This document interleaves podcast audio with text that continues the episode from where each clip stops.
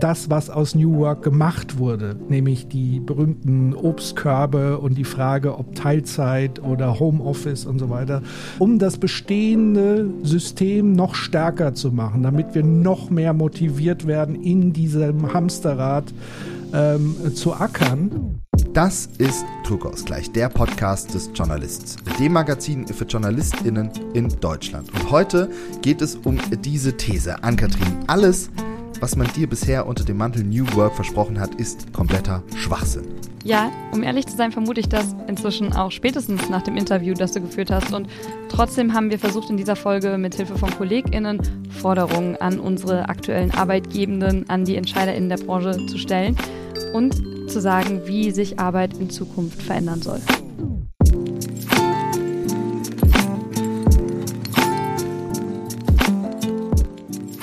Liebe Ann-Kathrin, ey, ich bin ja schon wieder einfach nur genervt. Ich, ich, also, sorry, ey, wir haben jetzt hier schon wieder äh, 20, 30 Minuten gefühlt, habe ich hier Technik-Tourette des Todes rausgehauen. Einfach weil, weil, weil Technik wieder nicht funktioniert hat, Aufnahmezeug. Man könnte ja meinen, nach 18 vollen Druckausgleich haben wir das endlich mal auf Kette gebracht, aber nein, immer ist irgendwas. Ich habe eigentlich immer das Gefühl, dass ich das technische Problem hier bin, weil ich mich damit bei weitem nicht so auskenne wie du. Ja.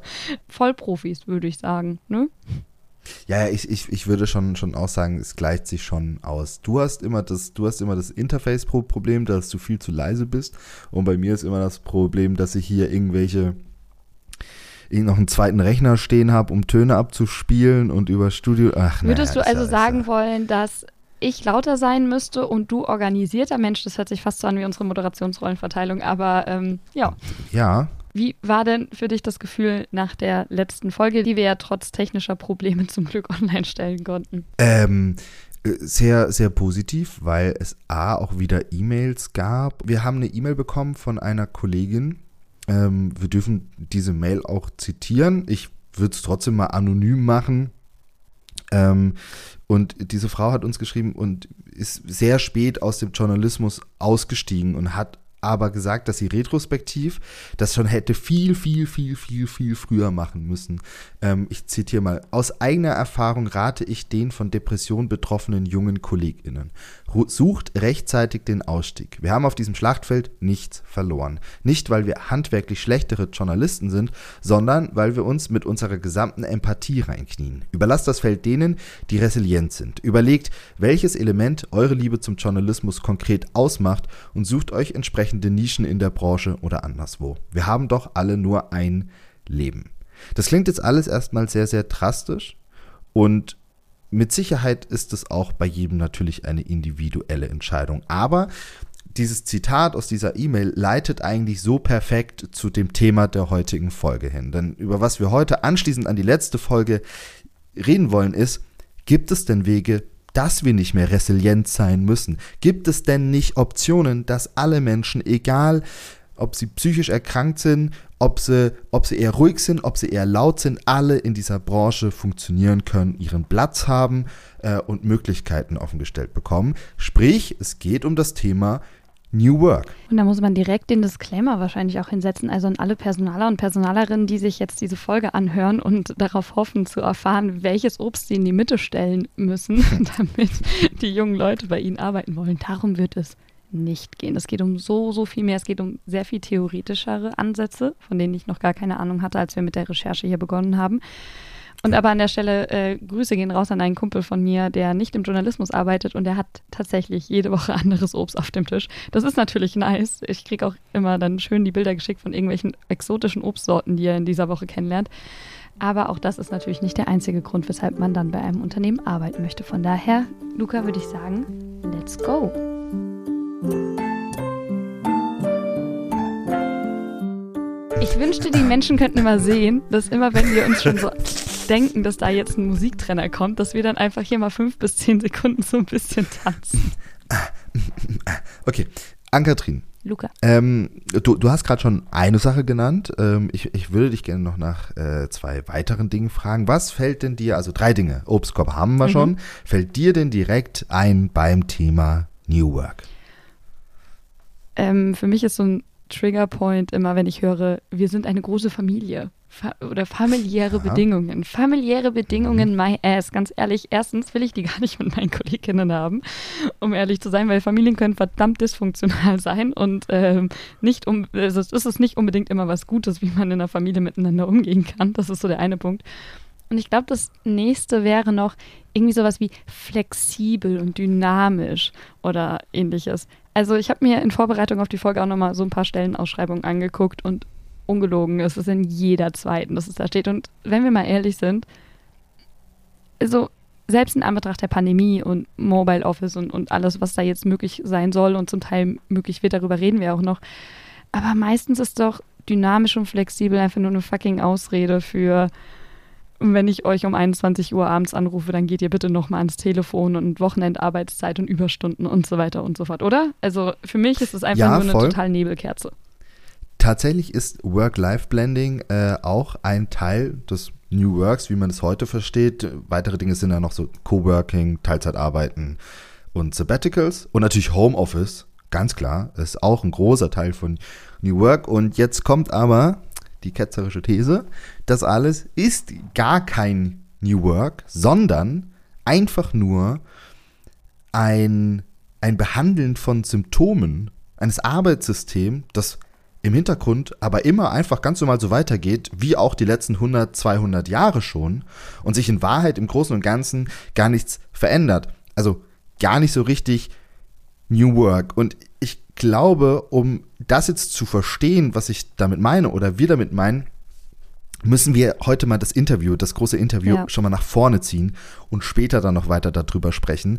Und kleiner Disclaimer, es wird jetzt erstmal sehr, sehr theoretisch, danach aber dann auch noch mal praktisch. Keine Angst. Und du hast ja mir schon gespoilert, es lohnt sich auf jeden Fall, da so ein bisschen durch die Theorie zu kämpfen. Ich kenne ja auch noch nicht alles davon. Du hast das Interview wie immer geführt, ich kenne das noch nicht, ich kenne die Fragen nicht und so weiter und so fort. Von daher, ich bin auch sehr gespannt. Ähm, aber für alle, die äh, wieder wütende Kollegen und Kolleginnen hören wollen, ähm, solltet ihr auf jeden Fall dranbleiben. Also nochmal zur Erinnerung. Das, was du und ich als New Work kennen, hat erstmal gar nicht so viel mit New Work zu tun, sondern ist eigentlich sorgt eigentlich nur für eine versteckte Einhaltung des Status quo, so wie wir ihn kennen. Das sagt zumindest mein Gesprächspartner Patrick Breitenbach. Patrick ist Organisations- und Unternehmensberater und Vielleicht kennt der ein oder andere ihn aus dem Podcast Soziopod, ein Podcast, den es schon sehr, sehr lange gibt, der sich immer wieder mit soziologischen Theorien sehr tiefgehend ähm, beschäftigt. Patrick hat sich in dem Gespräch mit mir auf Friedjof Bergmann bezogen. Bergmann ist der Begründer von New Work. Anders kann man das nicht sagen. Los ging das Ganze in den 80er Jahren in Flint, Michigan, mitten im Zentrum der US-Automobilbranche. Und dort hat Bergmann das Center of New Work errichtet. Da fiel der Begriff auch zum ersten Mal. Und dort hat er mit Menschen zusammengearbeitet, die ihren Job verloren hatten. Vornehmlich haben die vorher in der Automobilbranche am Fließband gearbeitet und zusammen mit ihnen hat er geschaut, welche Zukunftsperspektiven sie entwickeln können. Konkret ging es da um die Frage, was wollt ihr denn eigentlich wirklich? Also nicht, was machst du und was ja. denkst du, was du willst, sondern was willst du wirklich? Daraus ist die New Work-Theorie entstanden. Das Entscheidende dabei, New Work in seinem Sinne ist nicht dieselbe Arbeit in denselben Strukturen und das Ganze einfach nur ein wenig annehmlicher gemacht, eben mit Obstkorb, Homeoffice und Kick Kickertisch und vielleicht noch eine Afterwork-Party auf Kosten des Chefs. New Work ist viel, viel struktureller und leider auch viel komplizierter Natürlich. zu erreichen aber darüber wird Patrick uns mal aufklären.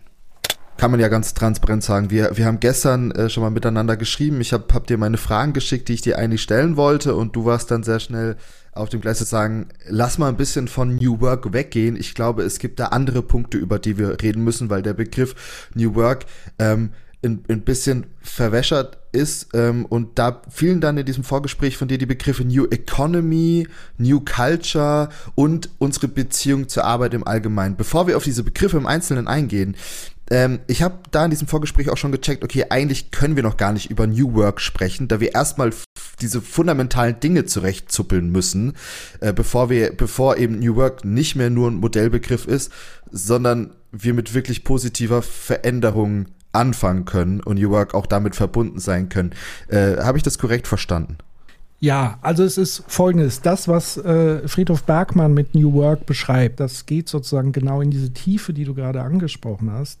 Das, was ich sozusagen, worüber ich nicht so gerne spreche, ist das, was aus New Work gemacht wurde, nämlich die berühmten Obstkörbe und die Frage, ob Teilzeit oder Homeoffice und so weiter, weil das ist sozusagen das, was äh, Friedhof Bergmann auch befürchtet hat, was passiert, nämlich, dass man sozusagen seinen Ansatz nimmt, um das bestehende System noch stärker zu machen, damit wir noch mehr motiviert werden, in diesem Hamsterrad ähm, zu ackern. Also, dass uns der Obstkorb quasi darüber hinwegtäuscht, dass eigentlich alles immer noch Ganz genau. Ist. Dass es quasi eine Symptombekämpfung ist und nicht an die Wurzeln der Problematik geht. Äh, ich habe da äh, eine interessante Passage aus seinem Buch, vielleicht mal als Beispielzitat, ähm, rausgenommen, damit man auch wirklich das einordnen kann, was er da meint. Er hat eben geschrieben, Sie können die neue Arbeit nicht reduzieren auf den weinerlichen Ausruf, bitte gebt mir die Arbeit, die mir wirklich, wirklich Spaß macht. Sie können aus der neuen Arbeit keine Handcreme für Galeerensklaven machen. Rudert weiter, wir wollen nur, dass eure Hände weicher werden, deshalb geben wir euch die appetitlich riechende Vaseline des wirklich, wirklich Wollens. Also man sieht auch schon an diesem Ton, wie radikal und harsch er sozusagen auch mit dem System und so weiter ähm, in, die, in, in die Kritik geht. Und das ist auch das, was mich wirklich nervt, was zum Teil eben aus New Work gemacht wird, nämlich ein Produkt, was wieder symptomatisch auch auf das Individuum abzielt. Das ist ja auch nochmal so ein Punkt, über den wir vielleicht sprechen können. Also auf welchen Systemebenen müssen wir eigentlich ansetzen, damit es uns besser geht. Ähm, und das ist halt, seine Befürchtung hat sich so ein Stück weit, glaube ich, bewahrheitet. Okay, dann lass uns doch mal ähm, auf, das, äh, auf das eingehen, was eigentlich gewollt ist und was es dafür eigentlich braucht. Kommen da jetzt diese Begriffe New Economy und New Culture ins Spiel? Wenn ja, was beschreiben denn die Begriffe in, in diesem in diesem New Work-Kontext. Genau, also Bergmann hat eigentlich immer drei Begriffe benutzt in diesem Kontext und er hat sie immer im Zusammenhang gesehen. Also neben New Work, neue Arbeit, hat er eben den Begriff der New Economy, also wie können wir anders wirtschaften und einer neuen Kultur äh, letztendlich geprägt. Ähm, und er hat eben gesagt, New Work können wir eigentlich erst dann machen, wenn wir grundsätzlich die Art unseres Wirtschaftens äh, umstellen und in Frage stellen. Dann erst wird das andere eben wirksam. Und neue Kultur entsteht sozusagen erst daraus, wenn wir diese beiden anderen Dinge letztendlich verändert haben. Äh, hilf mir nochmal kurz bei der Einordnung.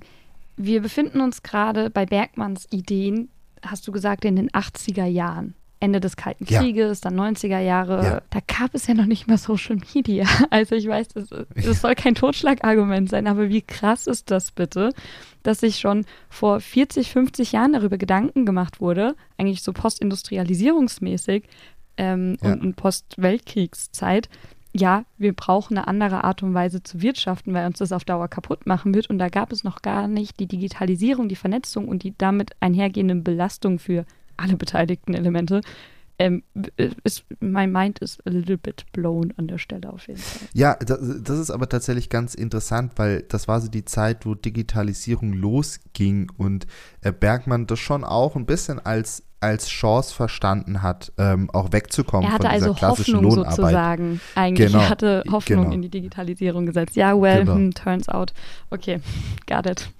Und heute wird man ja sofort in in eine, sag ich mal, DDR-Sozialismus-Ecke gestellt, wenn man auch nur einen Hauch von Kapitalismuskritik oder die Frage stellt, gibt es eine Alternative zu diesem System? Und die Alternative ist natürlich nicht automatisch das, was wir in den 80er Jahren oder 70er, 60er unter dem so Staatssozialismus verstanden haben.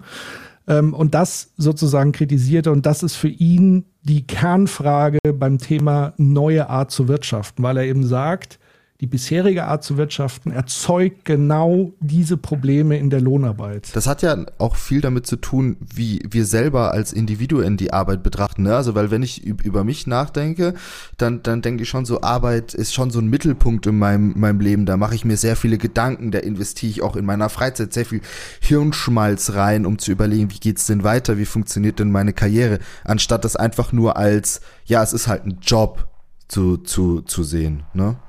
Ja, dazu muss man natürlich sich die Ideologie von Arbeit mal angucken. Also ähm, Ich sage ja immer so, es gibt im Grunde genommen drei prägende große Systeme, in denen wir uns bewegen oder drei Ebenen. Das eine ist die, wie du gerade schon gesagt hast, die individuelle Ebene, also wie gehen wir persönlich durchs Leben. Ähm, auf dieser Ebene wird auch sehr stark ja immer wieder gearbeitet, also gerade auch im Berufskontext. Also du bekommst dann deine Yogastunde, deine Achtsamkeitsübung, da würde Bergmann wahrscheinlich sagen, das ist genau diese Handcreme, ja, die dafür sorgt, ja, dass du in den Umständen weiter funktionierst. Ähm, ich sage jetzt nicht, dass die individuelle Ebene unwichtig ist. Also Selbstfürsorge und all die Dinge sind wichtig. Sie können aber nicht anstinken gegen die zwei anderen Ebenen, die uns viel, viel stärker prägen. Die andere Ebene ist so ein bisschen, wenn man sagt, die individuelle Ebene ist die Mikroebene, dann haben wir die Makroebene, das wäre quasi der Organisationskontext, in dem du arbeitest. Also wie sind die Strukturen drumherum, wie organisiert sich dort Arbeit, das ist ein ganz entscheidender Faktor auf das Wohlbefinden und so weiter. Und diese Organisation ist wieder eingebunden in ein Metasystem, wenn man so will. Das ist die Art, wie wir wirtschaften. Also im Endeffekt ist äh, alles, was an New Work-Angeboten gemacht wird, ne? egal wie die ausschauen. Nehmen wir das klassische der Obstkorb oder äh, oder weiß ich nicht, ihr dürft von zu, zu Hause aus, aus arbeiten oder ihr dürft euch einen Rechner aussuchen. Dann ist ja eigentlich alles, was da gemacht wird, überhaupt gar nicht New Work, sondern irgendwie nur was Scheinheiliges, um irgendwie Leute anzulocken, aber die Arbeitsbedingungen, solange diese strukturellen Sachen, diese systemischen Sachen weiterhin so sind, wie sie eben sind, ist das doch, gibt es keine positive Veränderung im Sinne von New Work, oder? Genau, es macht sozusagen das bestehende System eine Zeit lang noch robuster, ähm, noch stärker. Das ist ja das, was Bergmann ja mit diesem Zitat, was ich vorgelesen habe, ja kritisiert.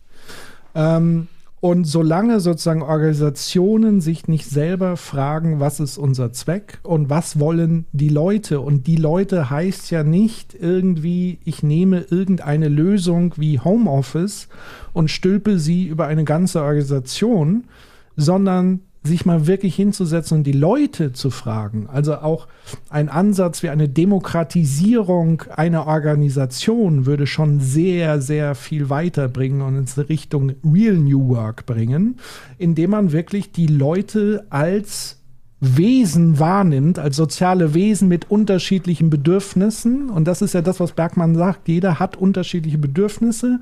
Und deswegen kommt er immer mit der Schlüsselfrage, was ist das, was du wirklich, wirklich tun möchtest in deinem Leben? Das ist sozusagen die Schlüsselfrage an das Individuum. Und wenn sich die Organisation auch mal dieser Frage widmen würde und nicht immer irgendwas, ich lese irgendwas im HR-Magazin und mache jetzt hier das für alle und Scrum für alle und äh, weiß ich nicht, dann würde sich viel verändern. Dazu müsste sich aber eine Organisationsstruktur verändern, nämlich Richtung in einer Demokratisierung, wo jeder auch eine Stimme hat, wo jeder sozusagen auch ein Stück weit mit überhaupt in die Verantwortung kommen kann, etwas zu tun, weil es ist ja Pseudo-Verantwortung, was zum Teil da passiert. Ähm, und dann kann man darüber diskutieren. Da auch noch mal ganz kurz zusammengefasst, was Patrick da gerade gesagt hat. Keiner von uns wird als Individuum wahrgenommen. Firmenstrukturen bieten Individualismus selten Platz alle können Homeoffice machen. Ja gut, aber vielleicht ist es ja gar nicht was für alle. Scrum-Methoden, also Formen ähm, der Zusammenarbeit, ne? Ähm, vielleicht können nicht alle in diesem Unternehmen auf eine gleiche Art und Weise zusammenarbeiten. Du kannst das Unternehmen wechseln, um das für dich passende zu finden.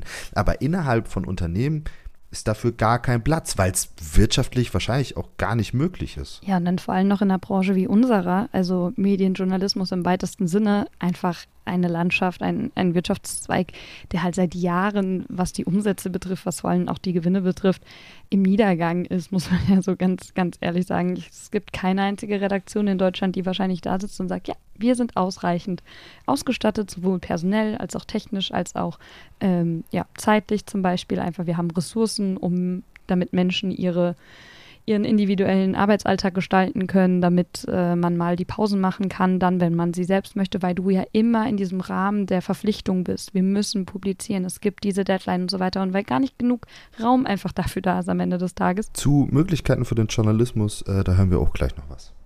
Ich höre dir hier zu und ähm, höre mir an, was du, was du hierzu erzählst. Ich finde das alles total spannend und denke aber die ganze Zeit an die Branche, in der ich arbeite, an die Medienbranche, an den jo Journalismus. Wir haben hier ganz viele Menschen, die so krass ideologisch getrieben sind. Ne? Alle, das ist so ein Herzensding, äh, diese Arbeit. Dann haben wir natürlich aber auch äh, an, an sich eine Situation in dieser Arbeit, die ganz oft dafür sorgt, dass wir Samstag arbeiten müssen, dass wir, es ist gerade eine Krise, die Queen stirbt, wir müssen schnell in den Sender. Gerade so das Gefühl, okay, fuck, in, in, in meiner Branche können wir, können wir gar nichts besser machen, weil die Strukturen ja so dagegen sprechen. Gibt's, gibt's vielleicht trotzdem aus deiner Erfahrung raus irgendwie Best Practice Beispiele, die dir mal über den Weg gelaufen sind, wo man sagen kann, okay, hier sind gute Ansätze?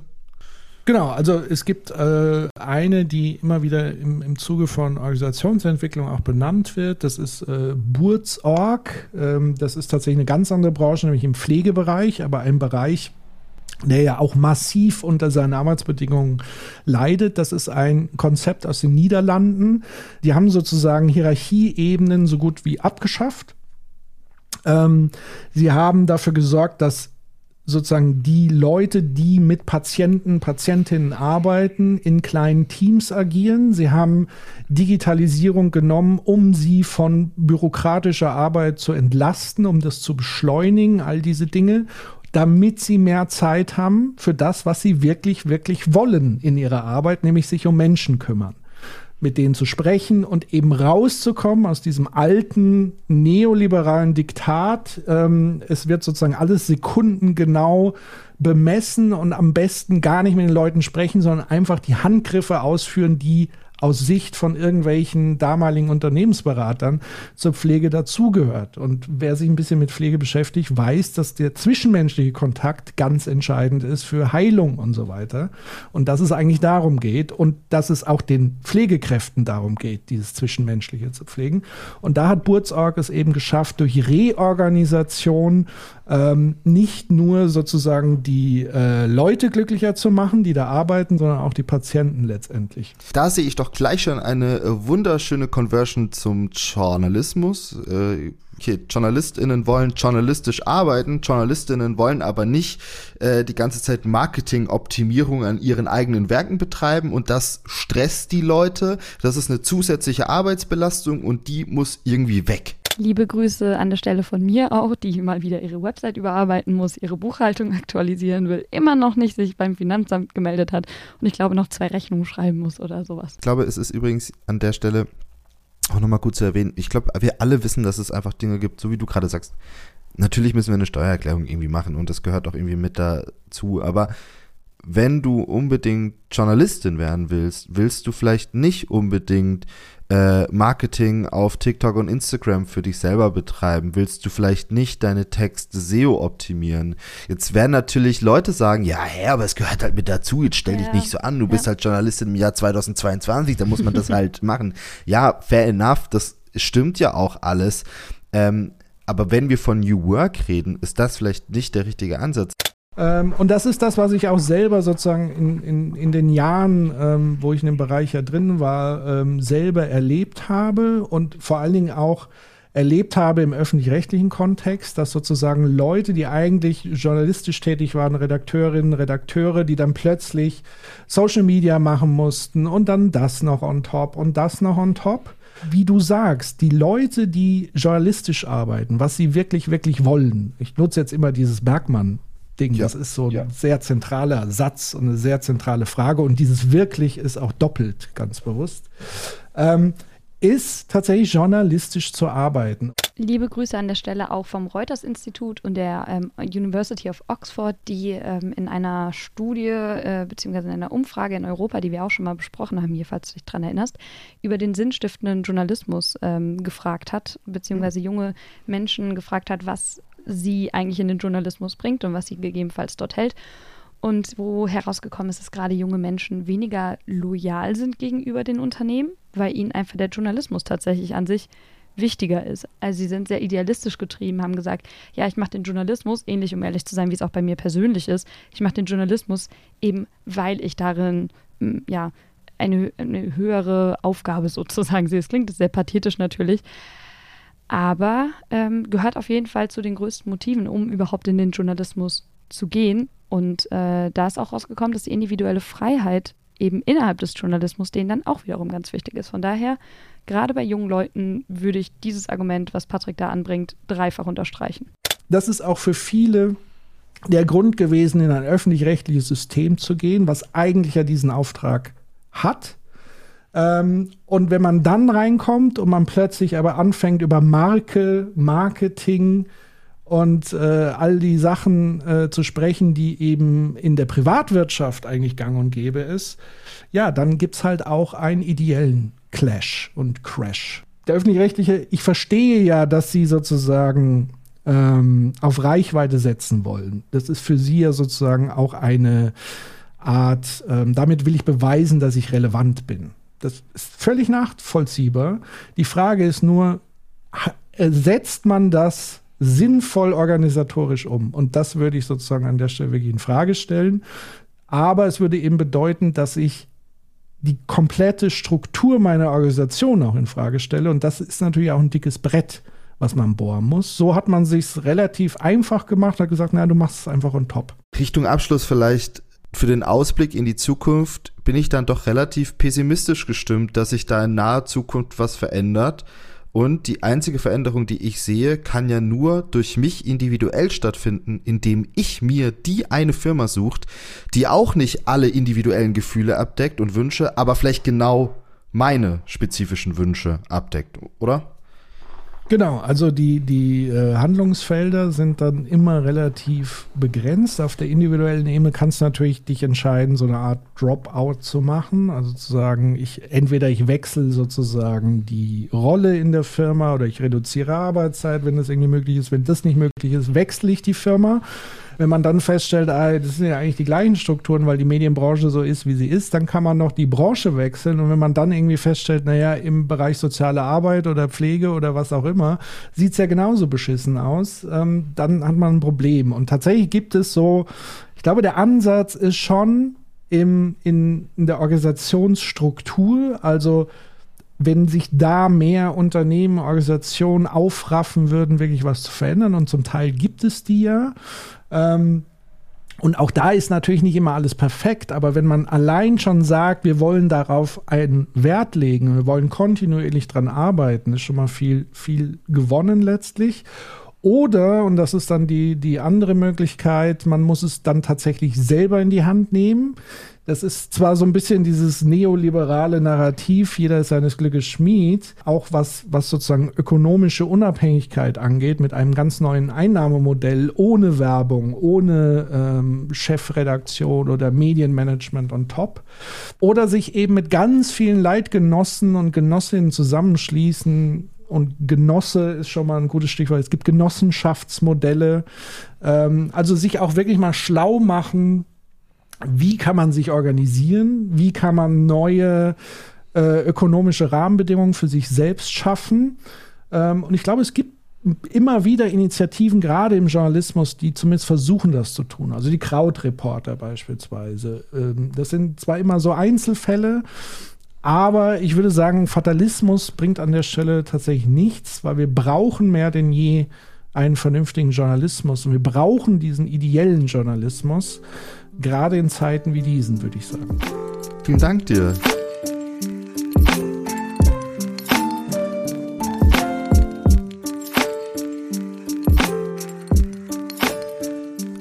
wenn wir bei diesem Begriff New Work bleiben und dieser Begriff ist nun mal in aller Munde und New Work auch als etwas verstehen, was wirklich für uns selber oder ich spreche für mich, was für mich eine Verbesserung meiner, meiner psychischen Sit Situation, eine Verbesserung von meinem Stress, eine Verbesserung ja. von meiner Freude auch zur Arbeit mit sich führen kann, dann ist es nur New Work in diesem Sinne und eben nicht dadurch, dass es heißt, ja, du dürfst jetzt von überall aus arbeiten. Abgesehen davon, ähm, es ist gerade vor ein paar Tagen auch eine Studie rausgekommen, die belegt, dass das auch gar nicht so viel gebracht hat, dieses Homeoffice machen dürfen, wie man jetzt vielleicht denken könnte.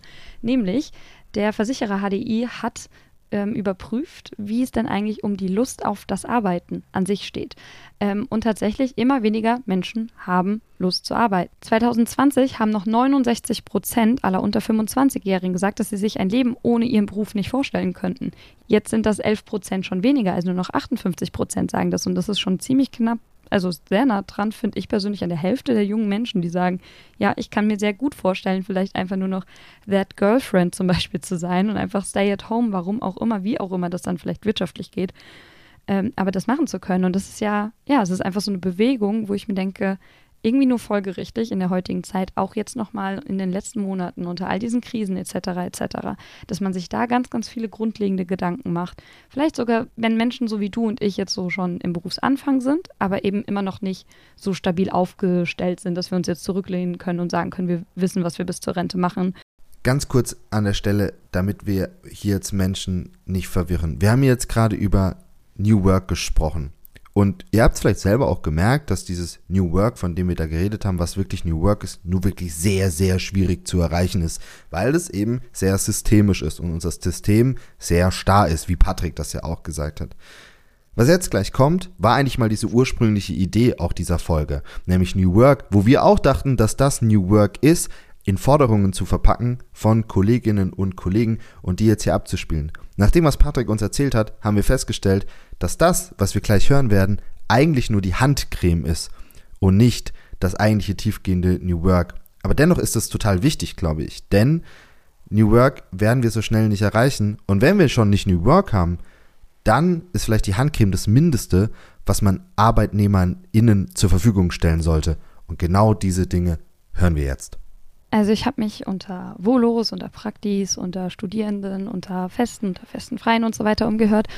Und gleichzeitig, was die total gemeinsam hatten, die Rückmeldung, egal ob wir die jetzt mit reingeschnitten haben oder nicht, es sind auch komplette vermeintliche Kleinigkeiten, also wirklich ganz, ganz bescheidene Forderungen, beziehungsweise auch erstmal Anekdoten. Ich glaube, da hören wir am besten einfach mal rein. Ich habe mal so eine kleine Collage zusammengeschnitten von, ich sag jetzt mal, äh, bemerkenswerten Situationen, die wie gesagt gar nicht groß und dramatisch sind, aber einfach in der Summe ähm, erschreckend, dass das überhaupt noch so stattfinden kann. Ich liebe den Journalismus und Journalistin zu sein, das ist mein Traum, ein Traumberuf. Aber es muss sich grundlegend was in dieser Branche ändern, weil sonst rennen dem Journalismus die guten und jungen Leute weg. Ich würde mir wünschen, dass journalistische Arbeitsumfelder sich ein bisschen locker machen würden und ähm, auch mal Veränderungen erlauben, vor allem Ideen annehmen von jungen Leuten, die frischen Wind reinbringen wollen, die Innovation reinbringen wollen, egal ob du Praktikantin bist oder ob du Ressortleiterin bist. Wir hören deine Ideen, wir nehmen die ernst und wir setzen die gegebenenfalls auch um oder probieren es einfach mal aus, weil ich denke, da sind viele Redaktionen noch sehr festgefahren und haben so eine, das haben wir schon immer so gemacht, Mentalität. Und wenn ich dann bei KollegInnen sehe, wie viele Überstunden die machen und wie viele freie Tage da angesammelt werden, die man irgendwie auch nicht richtig abbauen kann, weil die Zeit einfach nicht da ist, finde ich das schon bedenklich und auch überhaupt nicht erstrebenswert, in so eine Situation zu kommen. Und man merkt eben, dass einige wenige da was voranbringen wollen und verändern wollen. Allerdings habe ich oft das Gefühl, dass es dann an der Umsetzung scheitert, weil manche an diesen alten Strukturen und an diesen, das haben wir aber schon immer so gemacht, zu starr festhalten. Im Bereich New Work gab es jetzt vielleicht nicht das Absurdeste, aber so viele Kleinigkeiten, die vielleicht ganz bezeichnend sind. Ich kann mich daran erinnern, dass es einmal ein Team-Meeting gab per, ich glaube, Zoom oder Teams, obwohl alle Anwesenden eigentlich im Haus waren. Und dann hat man so ein wenig das Gefühl, dass auf Teufel komm raus jetzt die neuen Medien, das Digitale genutzt werden muss und dabei ganz vergessen wird, dass es vielleicht manchmal doch von Vorteil ist, sich mal auch in großer Runde zu sehen, auch mal über was anderes als über die Arbeit zu sprechen. Das ist dann vielleicht ganz bezeichnend. Ein, ein weiteres Beispiel, an das ich mich erinnern kann, ist äh, die Umstellung auf verschiedene Kommunikationssoftware, sei es Teams oder Slack, und plötzlich alle auf zig verschiedenen Kanälen miteinander sprechen. Zwei gehen noch von Tür zu Tür, die nächsten schicken sich Teams-Nachrichten, die dritten schreiben noch Mails und das ist ein so großes Durcheinander. Also ohne jetzt einen konkreten Namen zu nennen, äh, ich habe ein Praktikum bei einem sehr großen Sender gemacht und wurde an meinem ersten Praktikumstag erstmal so begrüßt, ah, ich habe vergessen, dass du kommst. ähm, und dann wurde erstmal ewig lang nach einem Arbeitsplatz äh, gesucht und dann sollte ich mich einloggen. Ähm, ich hatte dann auch meinen eigenen Arbeitslaptop, das war super cool. Also auch die Möglichkeit, äh, Homeoffice zu machen, das ist mir persönlich auch super wichtig. Ja, aber dann funktionierten die Zugangsdaten nicht. Und ähm, dann hieß es, ja, die Vorpraktikantin, die hätte sich auch mit ihrem privaten Teams-Account angemeldet. Ich bin immer so ein bisschen vorsichtig bei New Work-Konzepten.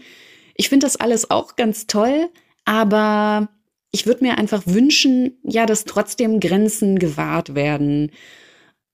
Meine große Angst ist halt auch irgendwie, dass wir vielleicht irgendwann in so amerikanische Verhältnisse abdriften, wie in so einem Google-Verse quasi leben, also wie man das so, ja, zugespitzt kennt aus diesem The Circle-Film.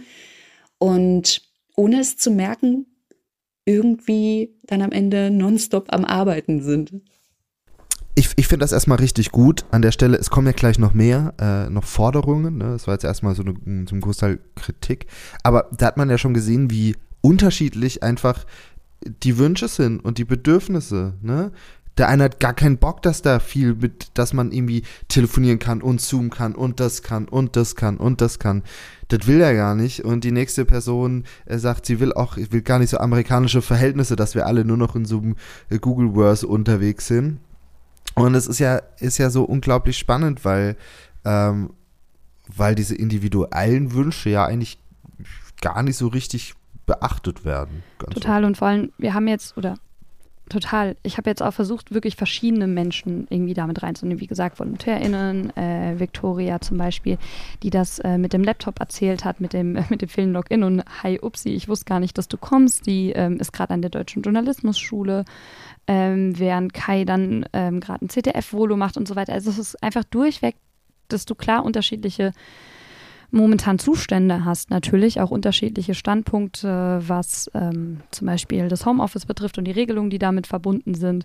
Und ähm, eine Kollegin hat mir auch geschrieben, ja, bei denen, die werden jetzt einfach alle wieder zurück in den Sender gepfiffen. Auch das gibt es natürlich aktuell. Diese Umstände sind halt so ähm, so individuell momentan in den verschiedenen Redaktionen. Ich habe das Gefühl, die sind an ganz vielen verschiedenen Punkten und trotzdem kommen ja momentan mehrere Hintergründe zusammen. Also wir haben zum einen diesen sinkenden Lebensstandard, also im Sinne von, wir haben sowieso keinen Ausblick auf eine stabile Rente, weil einfach unser System äh, ja mindestens instabil ist. Ähm, einige würden da noch andere Worte dafür verwenden. Wir haben die Pandemie, die jetzt verschiedene Impulse gegeben hat und allgemein, ich meine, in diesen aktuellen Krisenzeiten denkt sich ja jeder und jede von uns, mein Gott, scheiße ist das Leben kurz. Warum soll ich da jetzt auch nur eine Minute länger als notwendig auf irgendwas verschwenden? worauf ich keinen Bock habe. Also von allen hat man in irgendeiner Form Feedback bekommen. Und von allen hat man in irgendeiner Form ähm, kritisches Feedback bekommen. Jetzt müssen wir natürlich noch den Disclaimer setzen. Wir sind natürlich trotzdem in vielerlei Hinsicht noch privilegiert, weil wir eben in einem Beruf arbeiten oder zumindest in einer Branche arbeiten, die individualisierbar ist. Daran glaube ich ganz, ganz, ganz, ganz fest. Aber weil wir eben diese Möglichkeiten auch haben, finde ich jetzt persönlich gerade nach der Theorie, die du erklärt hast oder die du geklärt hast mit Patrick, haben wir auch fast schon die Aufgabe eigentlich, das dann auch so zu nutzen, sodass wir vielleicht ein bisschen mehr wieder tatsächlich zum Kern des Journalismus zurückkommen.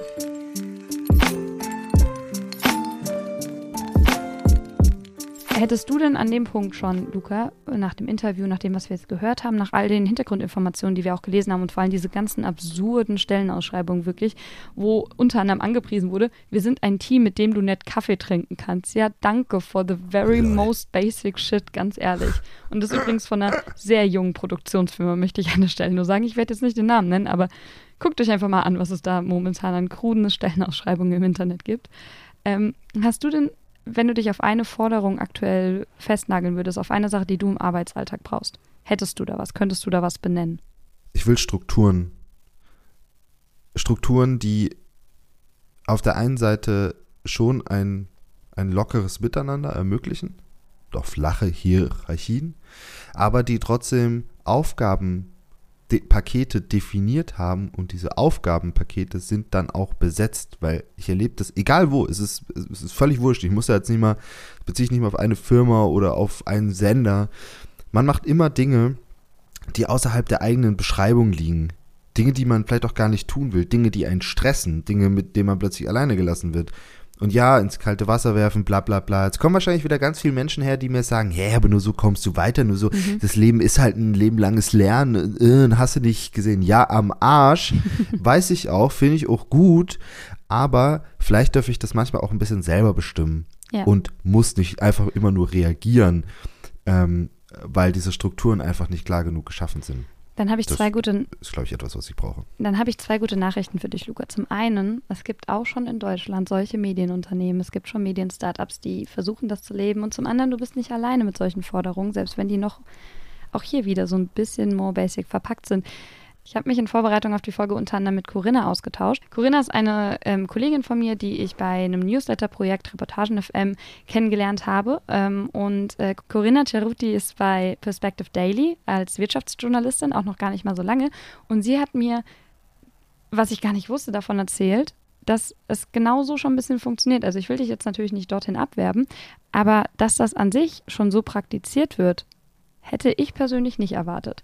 Bei Perspective Daily ist es halt so, äh, dass wir durch die flachen Hierarchien auch viel mitgestalten können. Also jeder kann sich, äh, wir sagen immer, einen Hut aufsetzen und eine Aufgabe übernehmen, sei es irgendwie was für Social Media oder ein Konzept zu entwickeln oder was an der an der Struktur zu verändern oder an den Prozessen ähm, oder einfach was zu organisieren. Ähm, zum Beispiel jetzt im Herbst machen wir ein Retreat zusammen, wo wir eben ein paar Sachen diskutieren wollen und jeder kann sich, äh, wenn er oder sie möchte, einen Slot überlegen und, ähm, und was erklären oder, oder noch was Neues irgendwie aufzeigen.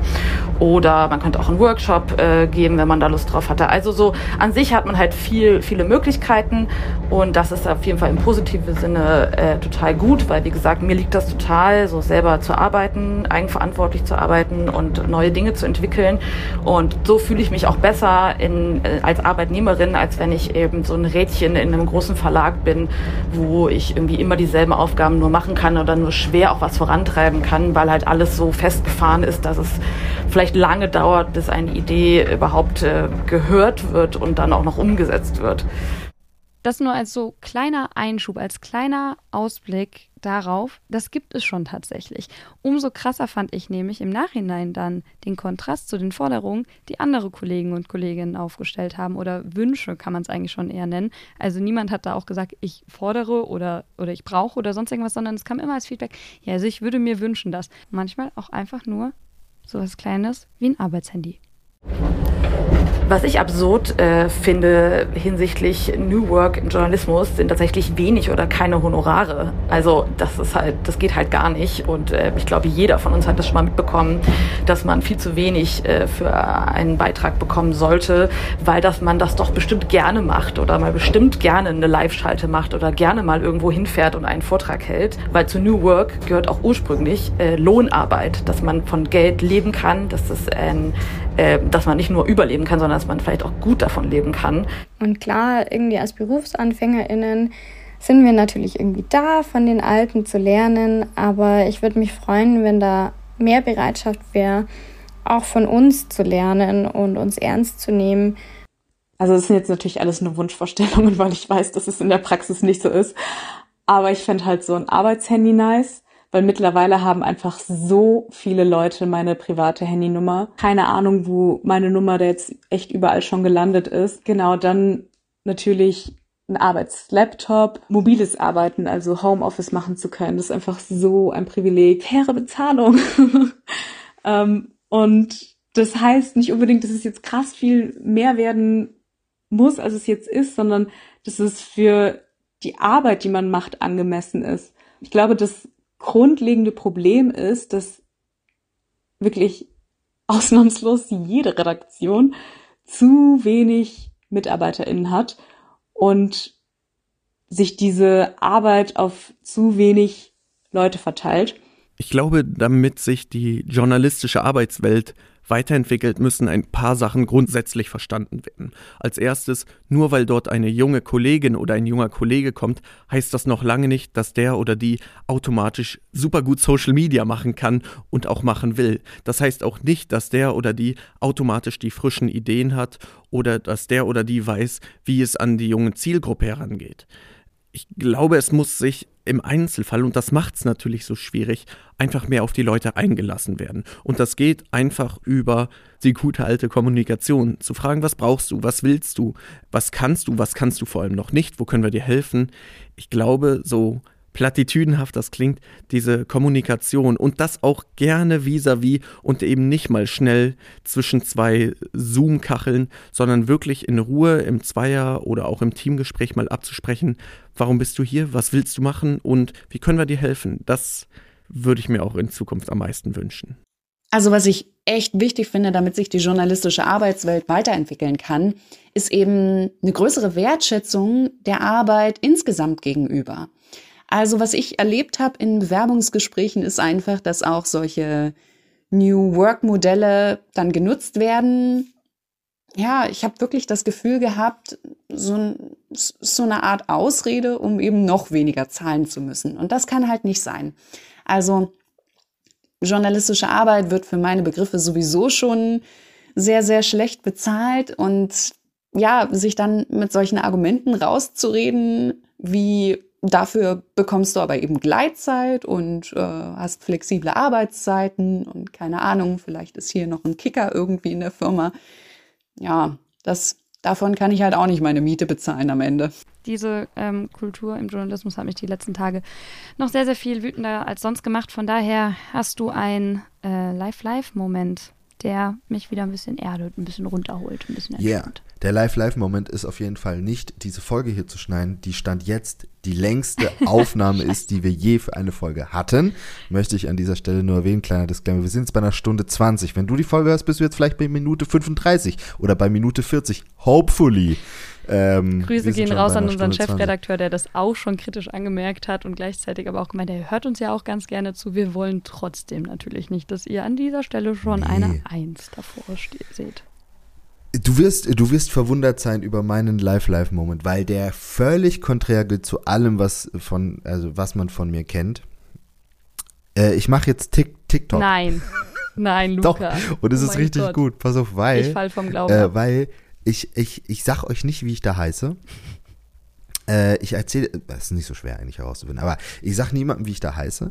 Äh, ich sag nur, was ich da mache. Und zwar mache ich dort einfach so richtig stumpf so Feuerwehr-Nerd-Content. das, was auch Kennesau wahrscheinlich von den HörerInnen hier draußen interessieren wird, aber ich feier's halt ab. Äh, das mache ich da, es macht mir richtig viel, viel Bock für Menschen, die ich nie, keiner meiner Freunde weiß das. Äh, nur meine Freundin, weil die das mit anhören muss, wenn ich dann abends im Bett liege und wieder einen TikTok baue. Aber es macht mir so eine diebische Freude, weil es halt auch nicht darum geht, damit, keine Ahnung, es zahlt jetzt nicht auf meine Marke, ja gut, keine Ahnung, vielleicht zahlt es ein bisschen auf meine Marke ein, aber nicht so richtig. Ja. Vielleicht ist es ein bisschen drüber. Ich könnte jetzt das Fass der Anerkennung wieder aufmachen und so, aber ich lasse dir auch einfach deinen Live-Live-Moment jetzt. Also ich, ich möchte jetzt gar nicht malig reden.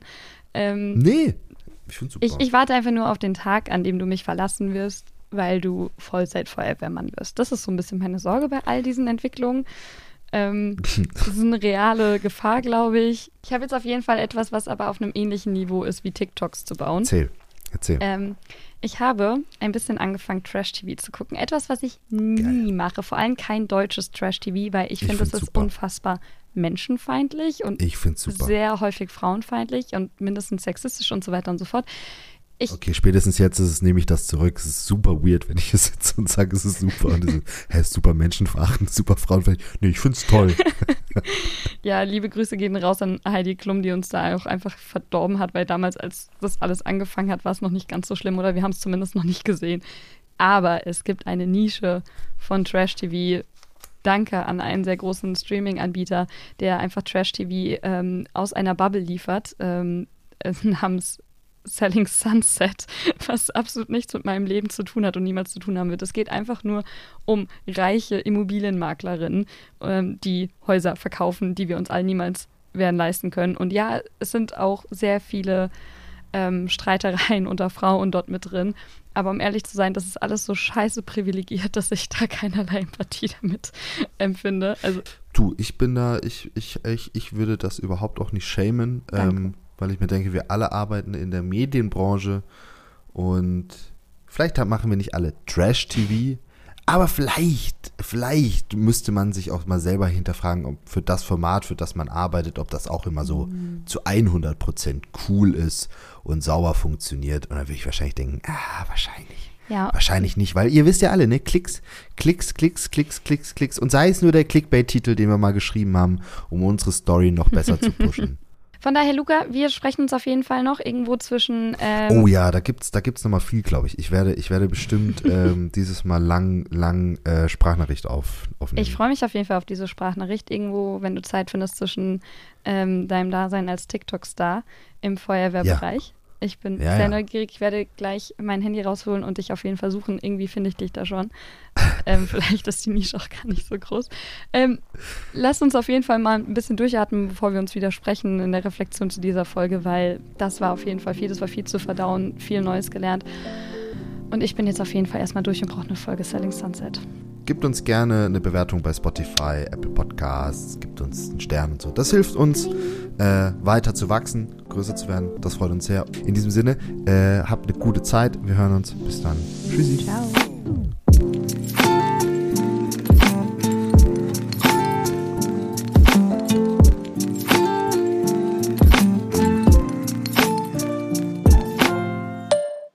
Hallo, liebe Ann-Kathrin. Ähm, ich habe mich in der Zwischenzeit tatsächlich echt noch weiter mit Bergmann beschäftigt, ähm, mir diverse Talks reingezogen ähm, zum Thema New Work. Ähm, und war erstmal zum einen überrascht, wie wenig ich dann doch wusste über das ganze Thema. Und ich dachte immer, ich bin darüber informiert. Ähm, und gleichzeitig auch überrascht davon, wie stark das mich selber kickt und auch äh, wie stark das mich auch ins Zweifeln bringt, so zu den Themen, was tue ich denn eigentlich, was will ich denn eigentlich, ähm, wo muss ich denn eigentlich hin und so weiter. Ich möchte jetzt hier nicht mein Leben komplett ähm, 180 Grad auf den Kopf stellen, darum geht's nicht. Aber ich habe schon das Gefühl, dass es in, mir was ausgelöst hat, weil ich diese Fragen, die Bergmann stellt, die Ansätze, die Bergmann hat, durchaus als sinnig erachte und als gut erachte.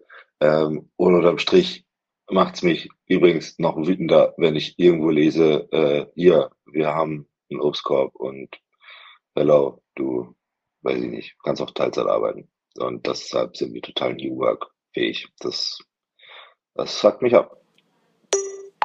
Hello, hello. Das hätte ich mir jetzt eigentlich fast schon denken können, dass du jetzt zum Bergmann Ultra wirst. Ähm, also in der positivsten Art und Weise. Ähm, man hat auch wirklich in dem Gespräch, in dem Interview äh, mit Patrick gemerkt, dass ähm, dich da ja die Ideen, die Theorie total gecatcht hat und da auch was bei dir ausgelöst hat. Und äh, ist ja vollkommen, vollkommen auch wichtig, dass man sich da vielleicht irgendwann und eben nicht zu spät schon diese essentiellen Fragen dann stellt. Gleichzeitig ist mir gerade im Schnitt aufgefallen und ähm, in dem Gespräch, das ich da mit Corinna äh, über Sprachnachrichten ähm, geführt habe, dass sie ja durchaus schon ähm, ja, Bergmannsche Gefühle in dem Moment hat, wo sie sagt, ich nehme mir das von der Arbeit durch diese Rollen, die es bei Perspective Daily gibt, durch die Aufgaben, die man dort übernehmen kann, ich nehme mir das von der Arbeit, was mir ohnehin schon liegt, was mir Spaß macht, ähm, wo ich mich gut damit fühle.